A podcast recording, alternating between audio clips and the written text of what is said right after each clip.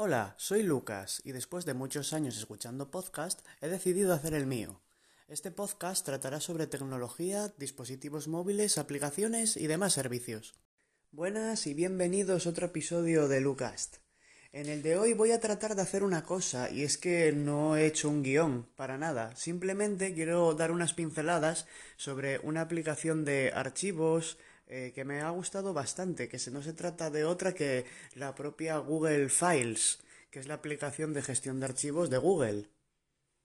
Y bueno, si ya con anterioridad había probado otras aplicaciones de gestión de archivos, como pueda ser la que viene con el propio dispositivo móvil, eh, la aplicación de archivos de OnePlus, o mismamente la que pueden tener los Samsung o Apple Files en iOS, la verdad es que esta es la que más me ha gustado, por el mero hecho de que si bien tiene una interfaz muy sobria y directa, que nada más abrirla eh, tiene una barrita abajo con tres opciones, que es la de limpiar, explorar y compartir. En la del centro, explorar, voy a empezar por aquí, eh, tenemos todos los elementos recientes, tanto álbumes como fotos, vídeos, en la parte de arriba del todo. Nos va a hacer una compilación, por ejemplo. En el álbum de cámara estarán todas nuestras fotos hechas con la cámara. Eh, hay otra de cámara también, pero en esta ocasión es de vídeos, o sea que estarán nuestros vídeos. Imágenes, por ejemplo, de aplicaciones, como pueda ser de Reddit o de Twitter, los screenshots y todo está muy ordenadito. Luego tenemos las categorías, como en toda aplicación de este estilo, que serían descargas, donde estarían nuestras descargas, las imágenes, donde las veríamos todas en conjunto, vídeos, todos en conjunto también, que bueno, yo lo tenía en recientes porque he estado mirándolo con anterioridad. El audio, todas nuestras canciones y además es que aquí se agrupan también mm, pues grabaciones de WhatsApp y demás, audios documentos y por último las aplicaciones que tenemos instaladas, que incluso podríamos ver la información aquí de ellas y hasta poder eliminar la información caché. Luego, el otro apartado que para mí es lo que lo hace determinante esta aplicación y destaca sobre el resto, y es que tiene la opción de limpiar los archivos basura. O sea, eh, la opción de la izquierda del todo eh, le damos y pone archivos basura, confirmar y liberar. Pero claro, también nos pone que podemos ver qué archivos se van a eliminar. Y es sobre todo archivos temporales, como puedan ser de YouTube, de Twitter y demás cositas que, bueno, como las imágenes de los tweets y demás que se van quedando y ocupando espacio.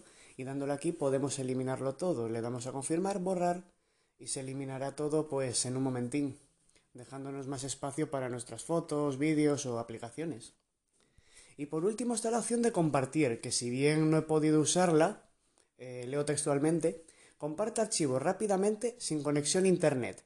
Envía vídeos, aplicaciones y mucho más de forma segura a amigos que estén cerca y que tengan la aplicación de Google Files.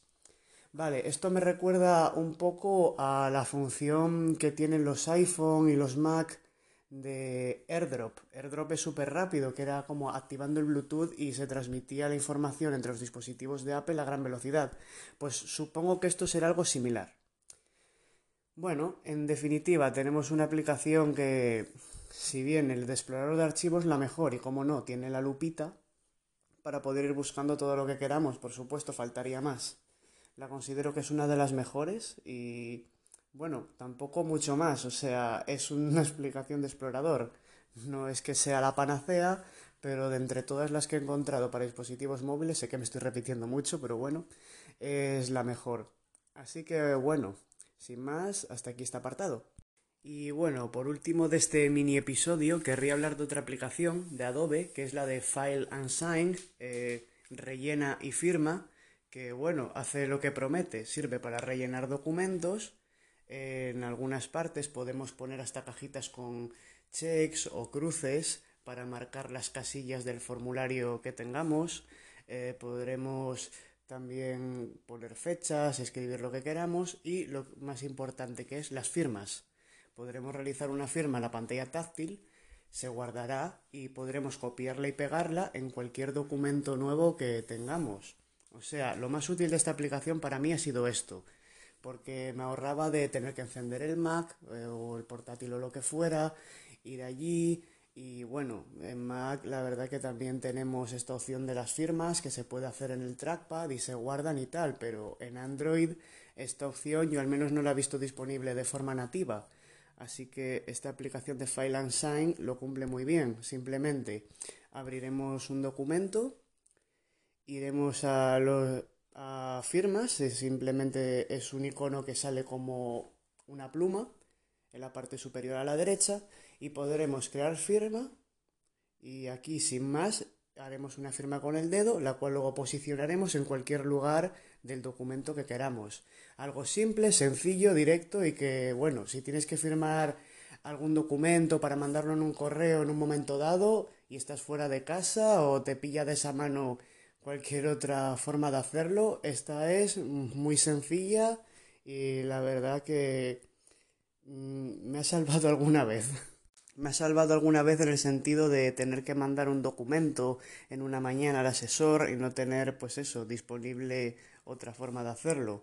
Vi que existía esta opción y ni corto ni perezoso la descargué de la App Store, comprobé que funcionaba y simplemente quería comentarlo. Bueno, hasta aquí el podcast de hoy. Iré mirando alguna noticia más para sacar otro el sábado. Así que hasta luego. Chao.